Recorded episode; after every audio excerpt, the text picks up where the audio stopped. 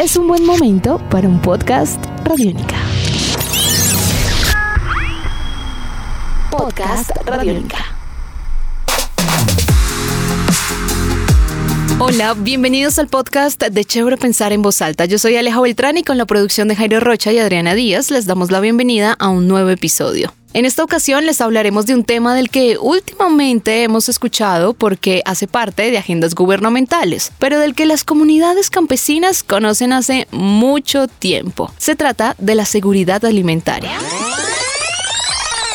Pero antes de eso los quiero contextualizar un poquito. Resulta que aquí en Barranquilla, la ciudad donde yo vivo, solo el 36.6% de los hogares pueden decir que al menos consumieron las tres comidas diarias según cifras del DANE en su estudio de noviembre de 2021 a enero del 2022, lo que ubicó a la ciudad de Barranquilla y su área metropolitana en el último lugar de seguridad alimentaria. Para acercarnos a este concepto, conversamos con Samuel Cáceres, director científico de la Fundación Batis, un centro de investigación en ciencias naturales, sociedad y cultura, que desarrolla una ruta para brindar opciones y respuestas a las comunidades, promoviendo la seguridad alimentaria. Preferiría hablar de soberanía alimentaria, ya que la seguridad alimentaria es un término que se limita en pretender asegurar la disponibilidad y acceso de alimentos para las poblaciones sin importar su esquema de producción, sustentado principalmente en el libre comercio, el cual excluye al mediano y al pequeño productor, favoreciendo las grandes emporios eh, agroalimentarios del planeta, que pueden y son los que lideran estos mercados. Por otra parte, este, esta producción está basada en la revolución verde, la cual se sustenta bajo los agrotóxicos, los monocultivos, los transgénicos y la quema de combustibles fósiles, que a su vez, en detrimento de los recursos naturales, es lo que básicamente consume el 70% del agua disponible en el planeta.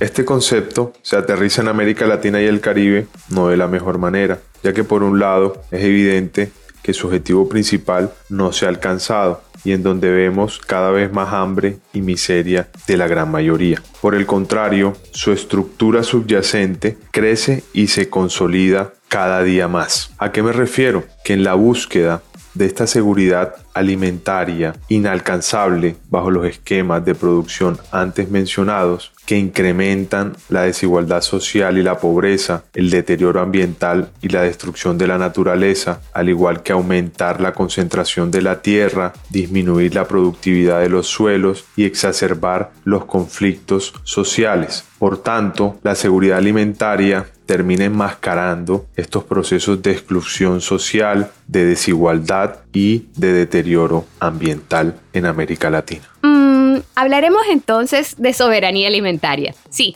para utilizar un lenguaje que busque siempre estimular las alternativas ecosostenibles. Y es que ante todo este panorama escucharemos algunas estrategias que proponen el rescate de las semillas ancestrales o los cultivos propios o, por qué no, crear pequeños huertos en nuestras casas. Algunas alternativas que se pueden plantear y que desde la Fundación Batis promovemos es el autocultivo, donde cada uno de nosotros puede sembrar su propio alimento y donde las familias pueden aumentar la ingesta de frutas y verduras orgánicas y en especial de especies nativas de cada uno de los territorios. Y está comprobado que las personas que realizan estos procesos en su huerta aumentan la ingesta por lo tanto disminuyen esta inseguridad alimentaria y aumentan la nutrición de su familia. Lo más increíble es que incluso matronas desde lo profundo del Departamento del Atlántico vienen liderando iniciativas que buscan promover los diversos usos de productos locales para aprovechar los alimentos más cercanos y de temporada. Por eso nos vamos a trasladar hasta el municipio de Piojó Atlántico, donde vive Sebastiana Eduarda Madera, una matrona que trabaja con el millo, un cereal muy parecido a la quinoa, tanto en textura como en propiedades nutricionales Este producto proviene de Asia y parte de África, pero desde la época de las migraciones se asentó en el territorio del Caribe, asimilándose como parte de la producción local. Hola, soy Sebastián Eduardo Madera Serpa. Eh, pues mi proyecto consiste en la elaboración de kibes de millo, pero aparte de eso también hago dulces, se hace bollo,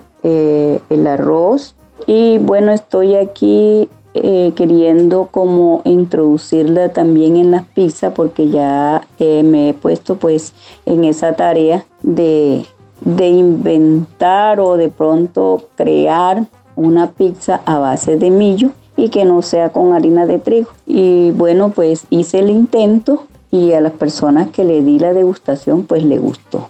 Bueno, desde hace ya varios años quise incursionar este producto en la canasta familiar, ya que hace varios años eh, con la gobernación estábamos haciendo pues unos talleres de panadería y pues yo les presenté a los instructores una, una comida a base de millo, hice especie de un risotto pero a base de millo y pues a ellos les encantó. Desde allí nace mi propuesta de poder rescatar como que esos, esos alimentos tan deliciosos y bueno, desde el año pasado, en el 2021, también nace la nueva propuesta de los kibes de millo, ya que con un profesor del SENA que nos estaba dictando el curso de gastronomía, pues él mira la opción ahí como que de, de pronto de que pudiéramos fabricar un producto con esa masa que yo le llevo para que hiciéramos unas empanadas. Y él me dice, mira, eh, la masa está súper buena, se presta para hacer unos kibbes, hagamos unos kibbes. Y bueno, pues él nos dio la idea y desde entonces a mí me quedó sonando eso. Bueno, sería genial pues poder cambiar eh, el producto haciéndolo con un alimento que es ancestral, que es de aquí nativo de Colombia, lo podríamos cambiar por el trigo.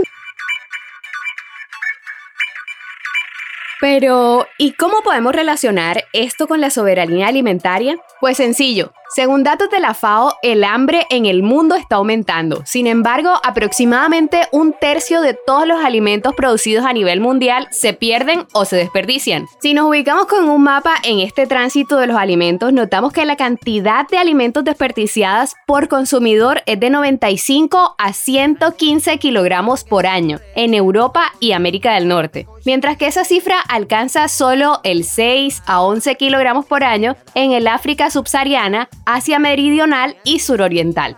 Ah, pero en Latinoamérica y el Caribe se desperdicia cada año alrededor del 15% de los alimentos disponibles a pesar de que 47 millones de sus habitantes aún viven día a día con hambre. La FAO o FAO indica que los países de la región disponen de calorías más que suficientes para alimentar a todos los ciudadanos de estas latitudes, por la enorme cantidad de alimentos perfectamente sanos y nutritivos que se pierden o que acaban en la basura. Esto es inaceptable porque el hambre continúa afectando a casi el 8% de la población regional. Cabe aclarar que en América Latina estas pérdidas se dan en su mayoría en las etapas de producción agrícola, en el manejo post cosecha y almacenamiento, pero grandes pérdidas se producen gracias a la falta de transportes, vías y en general en las fases de distribución y en una menor proporción en el consumo. Sabemos que Colombia es un país megadiverso y que somos potencia mundial en biodiversidad. Y nos preguntamos entonces por qué tenemos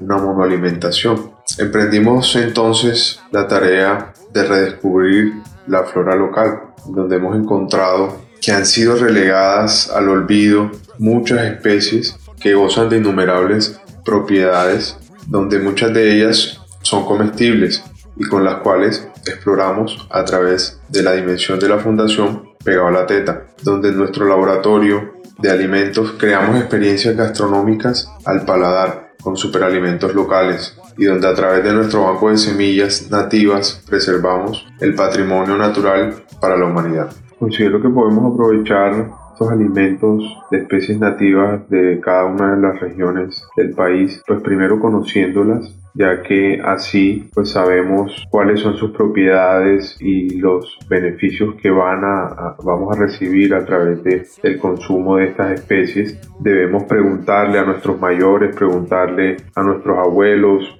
eh, qué especies se comían anteriormente por qué se han dejado de cultivar y dónde podemos encontrar esos, esas pocas de pronto que quedan de personas que, que sean guardianes de semillas y, tengan algunas especies que podríamos empezar a, reproducir. Y, claramente el segundo paso sería eso, reproducirlas, empezar a sembrarlas, empezar a, reactivar todo un proceso comercial que permita ese rescate de esas especies que seguramente nuestros antepasados en cada una de nuestras regiones del país consumieron y, somos lo que somos hoy seguramente por, por, estas especies de plantas que, que alimentaron esas, esas generaciones pasadas.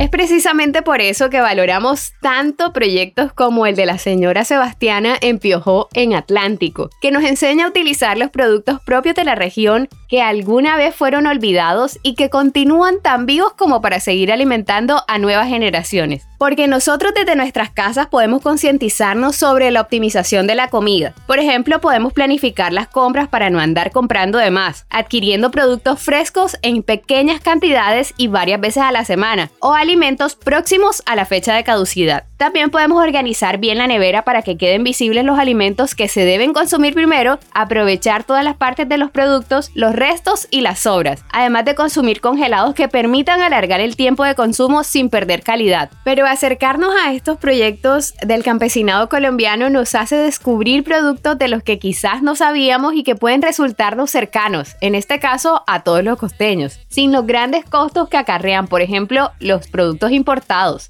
Eso ya es un beneficio para todos, consumir lo local. Pues yo considero importante el rescate de estos alimentos, ya que nuestros abuelos y nuestros padres se alimentaban sanamente y incluían en su alimentación el producto del millo. Entonces yo veo como que ahí la oportunidad para poder rescatar esto y que la juventud, eh, los niños que se están levantando ahora, pues también puedan alimentarse saludablemente. Entonces esto me parece importantísimo de que pudieran apoyarme para poder llevar adelante este proyecto y así generar también pues más eh, la forma de que las personas eh, puedan alimentarse teniendo pues en su cultivo que las personas, los, campesinos cultiven más este producto y toda persona pueda tenerlo también en la canasta familiar y es un producto que sale mucho más cómodo que otros cereales. Habiendo productos, frutos, eh, de la región, pues así podríamos como que minimizar un poco la escasez de alimentos que hay en ciertas regiones y así podríamos como que dar un paso avanzar en esta problemática que tenemos. Eh, no digamos que solamente Colombia, también en otros países pues la escasez de alimentos pues es un problema porque hay niños que están desnutridos. Entonces con, este producto y con todos los productos que podamos cultivar en nuestras regiones, eh, minimizaríamos un poco la escasez de estos alimentos y así habría aprovechamiento para que estos niños pudieran tener también un plato de comida saludable y así poder crecer sanos. Si el gobierno se encargara de que todos los campesinos pudieran tener la oportunidad de cultivar la tierra con todos estos productos, pues sería un hit para todos los países que están tan necesitados de alimentos. Podríamos solucionar un poco este tema. Bueno, yo considero que lo principal es empezar a romper el paradigma que nos impone que muchas de estas especies son consideradas maleza. Entonces, considero que lo principal es eso empezar a conocer realmente esas posibilidades y esos grandes beneficios que nos pueden aportar estas especies y empezar desde las escuelas de gastronomía, por ejemplo, a educar sobre estas especies, empezar a utilizarlas dentro de, los menús de los restaurantes, en donde podamos encontrar estas especies eh, distribuidas en las tiendas, en los centros comerciales, que permitan pues, explorar y reactivar o, rescatar de manera óptima todas estas, especies que hacen parte de nuestra biodiversidad y que realmente nos categorizan como un país biodiverso, megadiverso, en donde podemos tener esta posibilidad de alimentarnos de muchas especies que otros países desearían tener. Entonces, eh, seguramente se abrirían muchos mercados a partir de esto, porque de seguro el mundo querrá alimentarse muchas de estas especies que al sol de hoy despreciamos y no valoramos. Es importante reconocer que todos hacemos parte de este proceso, pues finalmente ese es el objetivo de la soberanía alimentaria, acabar con el hambre de forma equitativa y respetuosa con el medio ambiente. Mientras todas estas legislaciones siguen su curso, surgen medidas más prácticas, como el de la cocina de aprovechamiento, que nos habla precisamente de sacar el máximo provecho a los alimentos, reutilizando incluso las sobras, para crear nuevos platos y servirse de las partes de los alimentos que normalmente no utilizaríamos, como por ejemplo cáscaras o pieles. Por eso hablamos con Diana Polo Lobo del proyecto de investigación, divulgación y pedagogía gastronómica La Cuchara Colorada cuando hablamos de cocina de aprovechamiento, hablamos de esa práctica culinaria gastronómica que lleva a usar los descartes, los residuos, los desechos, los desperdicios. Sé que son muchas palabras, pero cada una son diferentes, a veces creemos que es lo mismo. Pero, por ejemplo, los descartes son todas aquellas partes de la materia prima que no son consideradas para el consumo humano, pero desde el principio. Por ejemplo, las hojas externas de las alcachofas, las cáscaras del plátano, que la cáscara del plátano se puede comer de diversas formas, se usa muchísimo como un sustituto de la carne desmechada. También están los residuos que es el producto que ya fue usado y no sirve más, pues utilizó en todo su potencial. Es la parte que queda luego del consumo, por ejemplo, la borra del café, eso que queda del café se puede utilizar después, por ejemplo, para este exfoliación. También están los desechos, todos los productos aptos para el consumo humano que no son finalmente aprovechados porque tienen faltas o carencias en la cadena de producción de alimentos. Hoy en día queremos que la banana sea totalmente bonita, aquella que tiene unos puntitos está mal, y aquel que no es así se descarta en la cadena de producción y de manipulación de los alimentos no llega al usuario final. Y orgánicamente las frutas no son ni los vegetales son tan perfectos. Y los últimos son los desperdicios. Es el sobrante de algo que tuvo un aprovechamiento parcial o un mal uso y es tirado a la basura a pesar de que aún tiene una vida útil. Bueno, la cocina de aprovechamiento podría ser un pilar en la sostenibilidad de un plan hacia la búsqueda de una soberanía alimentaria, no como algo que sea nuevo, esto es algo viejísimo. La cocina de aprovechamiento lo que pasa es que ahora estamos volviendo la mirada otra vez hacia este tipo de cocina, porque este, esta es una cocina, por ejemplo, que era eh, súper importante en las posguerras, en la historia de la humanidad también en los puntos de economía de crisis de algunos países. Muchas de estas recetas nacieron en las crisis económicas este, de algunos países. ¿Y por qué es importante? Todo este tema está enmarcado dentro de los Objetivos de Desarrollo Sostenible de la ONU y porque es que tenemos dos problemas. Tenemos un problema gigante que es, por ejemplo, el hambre y tenemos otro otro problema súper gigante que es este, la comida que se produce y que no se consume. Bueno, la cocina de aprovechamiento dentro de mi proyecto que se llama La Cuchara Colorá es uno de los pilares básicos. ¿Cómo lo hacemos? La utilización a través de divulgación y pedagogía. Este, nosotros pues colocamos todo esto en nuestras comunicaciones, enseñamos a las personas formas de utilizar el alimento, en un contexto más urbano, alcanzar la tan anhelada soberanía alimentaria significaría la posibilidad de acceder a alimentos producidos de manera local y regional a través de canales cortos de comercialización, construyendo puentes entre la gente y sus alimentos. Y por ende podríamos conseguir mayor variedad de alimentos a un costo más asequible. Es un gran reto para las comunidades y las autoridades nacionales encontrar soluciones a temas tan urgentes como el hambre y el desperdicio de alimentos, dos problemas que paradójicamente suceden en un mismo territorio.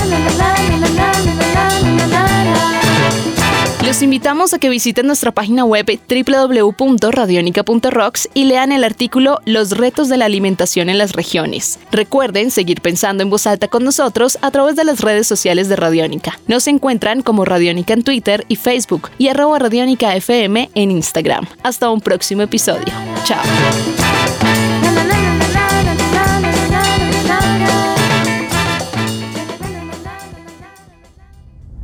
El encierro, la invisibilidad o los virus no solo son términos comunes en la nueva normalidad. Los niños formulan nuevas teorías sobre su significado con grandes respuestas en pequeñas voces. Conócelos en Palabras de Mayores. Palabras de Mayores. Un podcast con Memorosco para escuchar al oído en www.rtbcplay.co o en tus agregadores de podcast favoritos.